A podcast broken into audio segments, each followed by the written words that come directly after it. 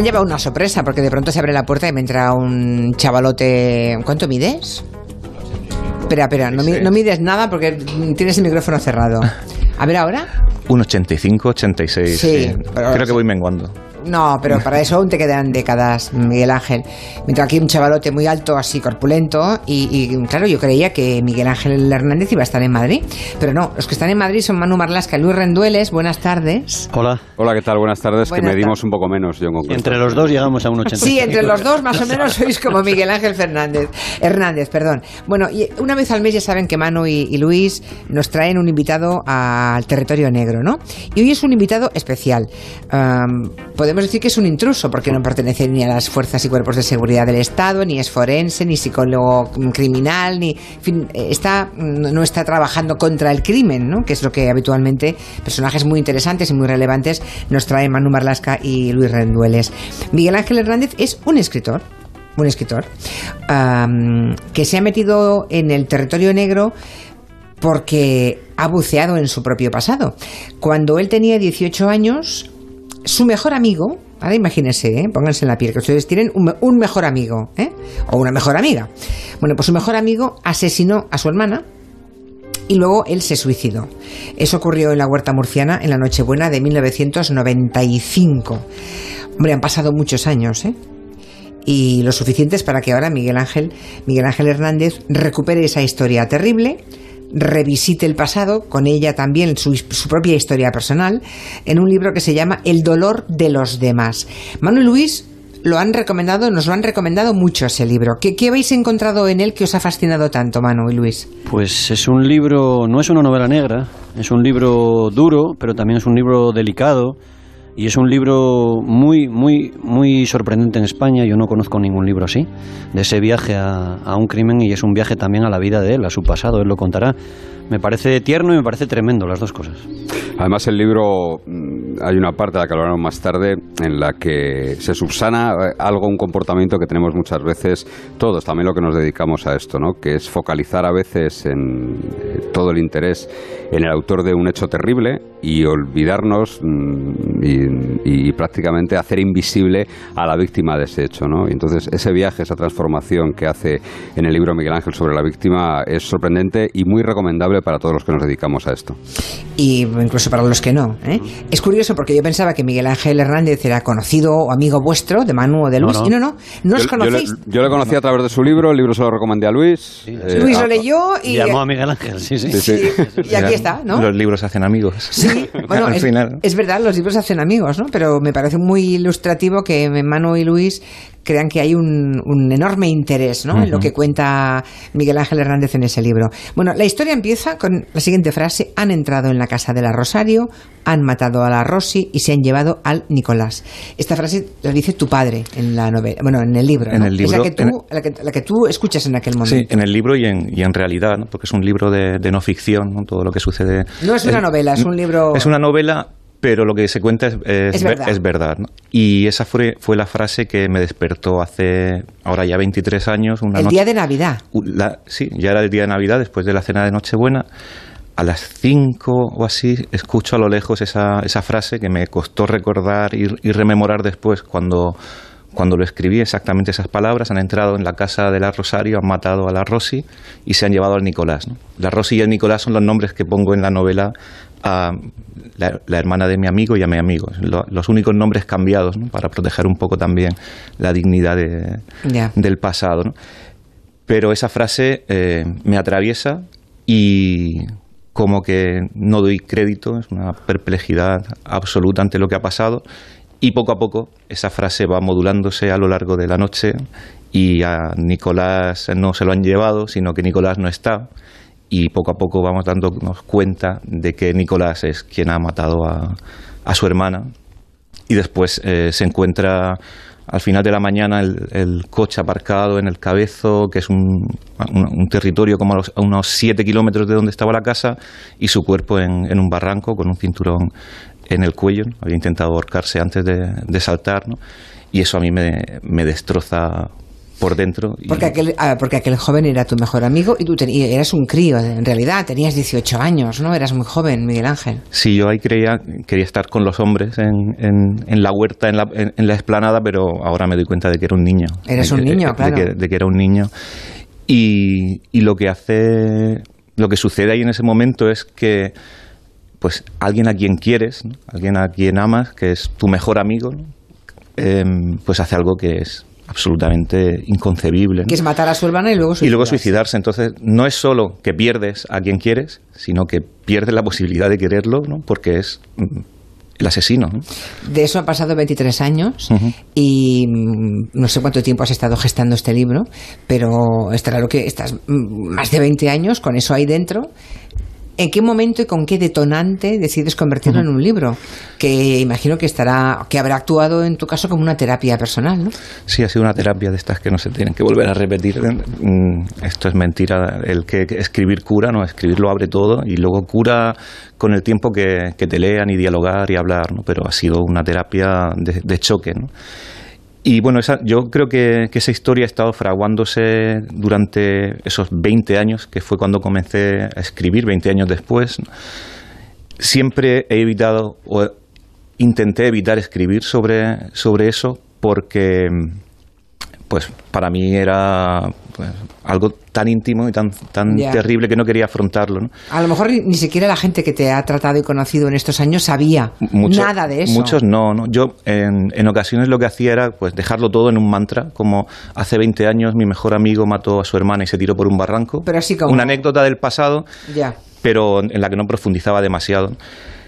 Pero creo que mm, por varias cuestiones, una de ellas tiene que ver con una conversación con un escritor al que admiro, Sergio del Molino, que, bueno, me dice después de que le cuente esa historia, ahí tienes una novela, ahí tienes una historia que tienes que contar. Esto ya me lo habían dicho algunos amigos antes, pero creo que porque llega en ese momento concreto en el que uno tiene 40 años, mira un poquito hacia atrás para poder hacer las paces con el pasado y seguir hacia adelante y también porque como escritor a lo mejor estaba, eh, bueno, había madurado, madurado después de escribir eh, otras, otras novelas, otras cosas. Me veo con fuerzas como sujeto para mirar al pasado y como escritor para, para hacer frente, para hacer frente y contar con palabras eso. Entonces, pues eh, la conversación con Sergio del Molino es la gota que colma el vaso, pero el vaso estaba... Ese que te empuja, ya. Sí, pero el vaso estaba llenísimo, desbordándose ya, que si no se, habría, se habría desbordado solo. ¿Qué, destacaríais del libro, Manu y, Luis? Digamos, ¿Qué es lo que os, eh, os sacudió más como como personas, como individuos, pero también como cronistas del territorio negro que tratamos todos los lunes, martes, perdón. Hay, una primera, además de lo que decía Manu, que luego, luego seguirá con ello, hay una primera parte que a mí me, me sacude como periodista de sucesos, ¿no? Por haber ido a muchos escenarios de crímenes, ¿no? Y es cuando él, cuando Miguel Ángel, el, escritor, él es amigo del asesino y entonces se convierte en amigo del asesino y empieza a oír voces de los que hablan en el pueblo, los que le señalan la entrevista a la televisión. Y él dice eh, una pregunta que siempre hacemos los reporteros cuando llegamos a un sitio ¿no? donde ha habido un, crimen. ¿no? Si no notaste algo raro, ¿no? me gustaría que él lo dijera. La gran pregunta. Claro, había algo raro en tu amigo, había algo extraño. Eso es lo que me he estado preguntando durante, durante 20 años. si yo no supe ver venir al monstruo. Y pues sí, era raro, era un chico tímido, hoy a, lo mejor le habrían diagnosticado algún trastorno del espectro autista, pero claro, yo era más raro que él. yo era un chico de la huerta que para escaparme de, la huerta mm, escuchaba a Parcel, a Bach, a Corelli, vestía de negro, leía em, a Lord Byron. Pues, pues a, lo mejor, a lo mejor, eh, el raro era yo. Era yo. Claro, igual eras tú más raro que él. Entonces, claro, yo no, no, no percibía nada absolutamente extraño, la extrañeza de, de un niño. Y, y ya está, ¿no? Tiempo ah. después, sí, claro, tiempo después ves pequeñas cosas, pero en ese momento no. A mí una de las cosas que más me gusta del libro es el, viaje paralelo que hace él a la hora de investigar el crimen, a la hora de incluso hace una labor propia pues de un periodista de investigación. Eh, logra contactar con fuentes eh, del juzgado, logra contactar con eh, oficia, con guardias civiles que se encargaron del tema, intentando sacar las informaciones, pero también es el viaje interior de él que quiere saber pero no quiere saber a la vez. ¿no? Hay, hay momentos del libro donde esa, esa dualidad casi esquizofrénica eh, aparece. Y luego el viaje interior de, de, de, la propia vida de Miguel Ángel en la huerta y todo lo que supone vivir allí, todo lo que supone vivir en un ambiente que describe muy bien, casi claustrofóbico ¿no? a, la hora, a la hora de escribirlo y cómo cambia su vida cuando sale de allí, cómo se le abre un, un mundo nuevo al que tiene que regresar precisamente para arrojar algo de luz en ese episodio tan sombrío.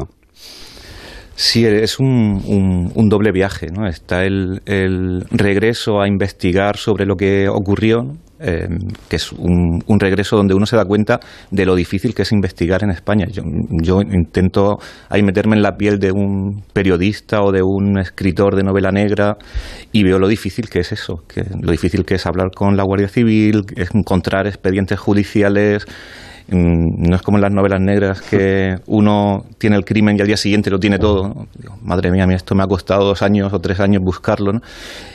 Pero el viaje, en el fondo, es un viaje interior. Es el viaje a, a otro crimen que es el que yo cometí con mi pasado.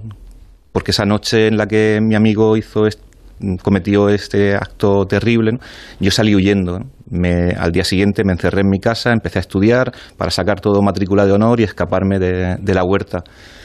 Y cuando regreso me doy cuenta de que también eh, he cometido yo un crimen como el pasado. Me he escapado de un sitio asfixiante y me doy cuenta de que no era tan asfixiante, ¿no? de que he proyectado mucha oscuridad sobre, sobre aquel pasado. Sobre la huerta que a lo mejor... Eh, claro, no era el paraíso este del retorno al Edén, que ahora hay como el nuevo ruralismo, nos vamos todos al campo y somos felices, pero no era ni, mucho menos el infierno, era un lugar como cualquier otro. El caso es que tú eh, tiraste hacia la universidad, uh -huh. él hacia la formación profesional cuando, uh -huh. cuando pasa el crimen, ¿no?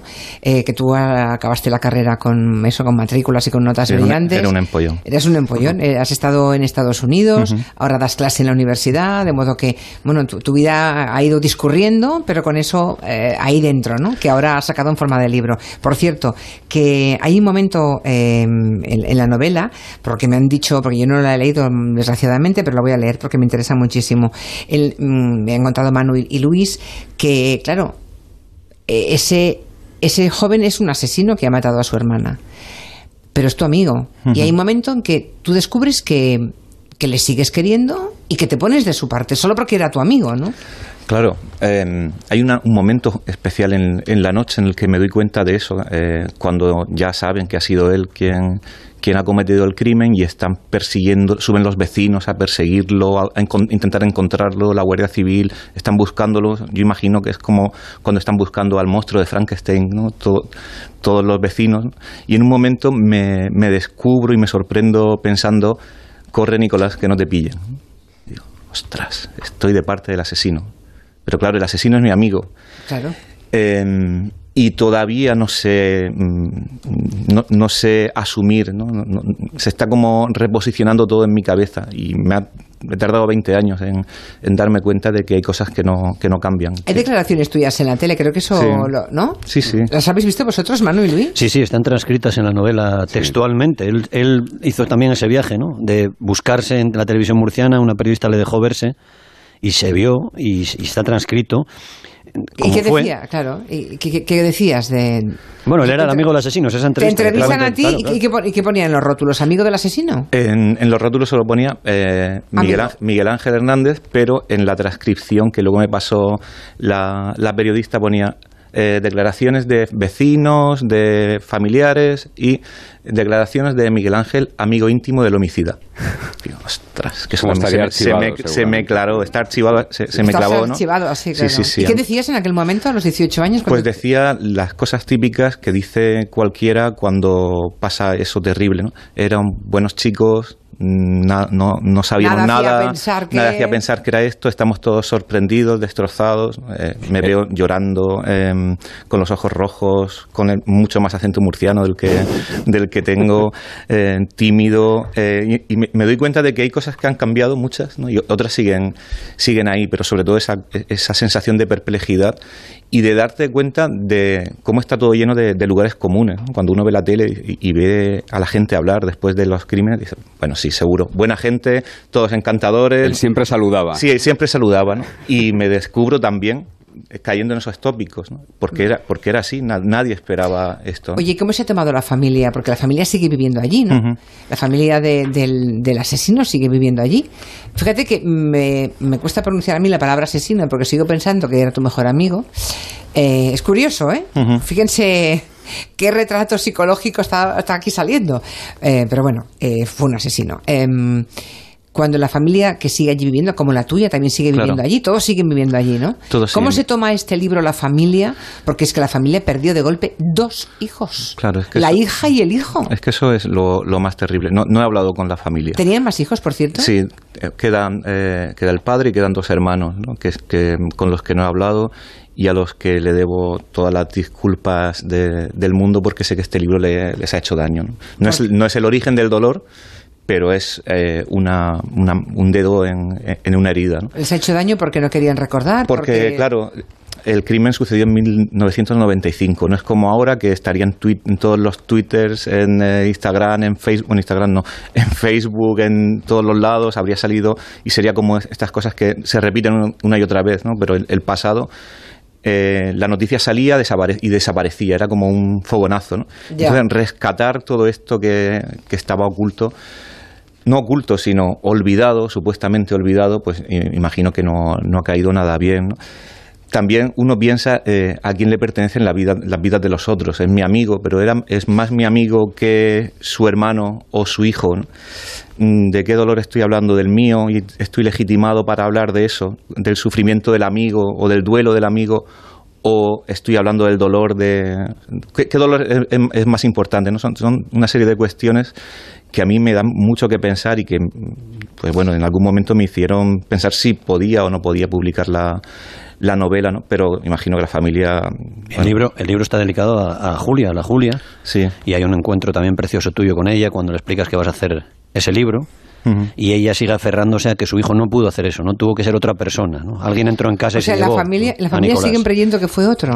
la, Julia es una vecina, una vecina que habla con la madre, con, con la Rosario en algún momento y, le pregunta, antes de que la madre muriese, pues la madre estaba convencida de que su hijo no, no mató a su, a su hija, ¿no? que hasta el fin de sus días alguien había entrado, había matado a su hija, habían se habían llevado a su hijo y lo habían empujado por un barranco. De hecho, cambian las cerraduras, ¿no? Que es otro detalle que das en el libro. Cambia la cerradura de ella, pero cambia también las cerraduras todo el pueblo, como a partir de ese momento entra el miedo. Es como algo ha sucedido, mm, no sabemos qué es, sabemos por supuesto que ha sido él que ha entrado y, la ha asesinado, pero es como eh, un miedo eh, destilado o en estado puro que hace que todo el mundo se atemorice y todo el mundo cambie las cerraduras, ¿no? Pero ellos siguieron pensando que... Que no podía ser. Que no podía ser, ¿no? Y en cierto... humanamente se entiende. Claro, estamos rodeados de pequeñas mentiras que nos, decimos para seguir viviendo. Em, y esta es una, una grande, ¿no? pero nos engañamos todos los días. Cuando viene alguien a pedirnos, hacemos como si no existiera porque se nos rompe el alma. Pues yo entiendo perfectamente que no puedas eh, concebir que tu hijo pequeño, querido, mate a tu hija, a, quien tanto quieres. ¿no? La, madre los veló a los dos igual. Claro. Entonces, ¿Qué, situación para esa familia, Dios. Yo, por eso... Es eh, insoportable imaginarlo. No, nunca he hablado con ellos porque se me caería el, alma. Porque se me rompería. Eh, van apareciendo, eh, imagino que vas descubriendo cosas, te van contando, ¿no? y por lo visto... Mm, el móvil del asesinato, un móvil que en la versión oficial eso no sé si tú lo sabías o lo has descubierto ahora, en la versión oficial parece que apunta a que el móvil fue sexual. Todo, todo apunta a eso. Eso tú no lo sabías. Aunque no se, no, se, sabía, se intuía, se, se, se, se, maldecía, ¿no? se, decía de mala, de mala manera, con maledicencias. Y yo nunca quise creerlo. Aún así, no está comprobado, ni quiero comprobarlo, porque me di cuenta de que no era el, ese saber el que yo quería saber, era otro saber más, interior o más profundo y no es en concreto, pero sí que es cierto que todo puede apuntar a eso. Y es muy curioso cómo, em, pues, eh, cuando uno eh, rescata los periódicos de la época o el noticiario, nada habla de eso, pero es que nada habla ni siquiera del término violencia de género, violencia machista. Era un término que no existía. No existía. No, existía. Y, y, abrían todos los periódicos con eh, un chico mata a su hermana y luego se suicida, pero no eh, no es la víctima la protagonista. No sé, hoy se contaría como se acaba el año con otra víctima más de, violencia machista. De hecho, yo creo, es muy curioso. Creo, que lo bautizaron, lo bautizaron los periodistas como el Caín de Murcia y se, se, ha hablado de una pelea entre hermanos, ¿no? Era, era, el... Sí, lo, incomprensible, ¿no? Una pelea entre hermanos y el secreto se lo llevaron a la tumba. Pero no se habla en ningún momento de, de violencia de claro, género. esto si hubiera corrido en vez del 95, hubiera corrido ahora. Eh, eso es impensable, ¿no, Manu y Luis? Desde que a principios del siglo, de este siglo, se, bueno, fue Ana Orantes la que, la que inauguró, desgraciadamente, ese, término de la violencia machista, la mujer asesinada, quemada viva por José Parejo, en el momento en el que todo cambió, digamos, y ahí ya sí que... Yo creo que si realmente fue un tema de sexo, si fue un tema de agresión sexual eh, y por resistencia el crimen eh, se produce, lo que pasa es que hubiera trascendido hoy Bueno, lo que pasa es que según cuenta Miguel Ángel y, por lo que sabemos nosotros, era muy difícilmente demostrable eh, que, ese fuese el, De hecho, él, Miguel tiene la respuesta, yo no sé si la quiere saber o no, porque yo sé que en el, él cuenta que, que trabajando en el libro hay dos jueces y un forense que le, le ofrecen su número de teléfono para contarle más cosas, ¿no? Para contarle. Y tú me dijiste que no les habías llamado, prefieres no saberlo. no, no durante el libro, sino eh, después del libro, ¿no? Durante el libro yo intento encontrar el, el expediente judicial al final es imposible consultarlo porque son 25 años los que tienen que pasar, pero después de, que se publique el libro, que, mi vida se convierte en una especie de epílogo de cosas que, empiezan a, llegar, me encuentro en una comida con alguien que ha leído el libro y es la jueza que sobreseyó el caso que me presenta a alguien que está al lado, que es el juez que levantó los cadáveres de, de mi amigo y de su hermana, y me presenta a su marido, que es el, el forense que hizo la, autopsia a los dos. Ese hombre, Ese hombre tiene todas las claves. Claro, y yo eh, no quiero hablar con él. no quieres. No quiero hablar. O sea, no, quisiste y no, quieres. No quise saber eh, y ahora quiero saber menos. Em, y me doy cuenta de que no es que no quiera, es que no puedo. Es que es una cosa en la que no voy a, no, creo que, es un episodio de mi vida que ya está cerrado. Yo lo que quería era estar en paz con ese, con ese episodio trágico. No sé si un psicólogo Em, aceptaría esa respuesta como correcta. Pues no lo sé. Igual te dirían que para, tener la terapia del todo acabada debes saber la verdad y asumir la verdad, sea cual sea. Claro, se lo preguntaré a, mi psicóloga. ¿eh? Que ¿Tienes una?